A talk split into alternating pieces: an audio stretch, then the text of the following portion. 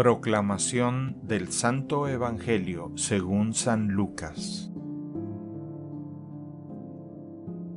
En aquel tiempo había una profetisa, Ana, hija de Fanuel de la tribu de Aser. Era una mujer muy anciana, de joven había vivido siete años casada y tenía ya ochenta y cuatro años de edad. No se apartaba del templo ni de día ni de noche, sirviendo a Dios con ayunos y oraciones.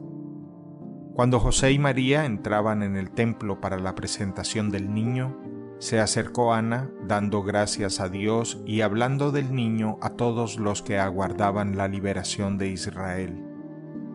Una vez que José y María cumplieron todo lo que prescribía la ley del Señor, se volvieron a Galilea, a su ciudad de Nazaret. El niño iba creciendo y fortaleciéndose, se llenaba de sabiduría y la gracia de Dios estaba con él. Palabra del Señor. El Evangelio del Día es producido por Tabela, la app católica número uno para parroquias y grupos.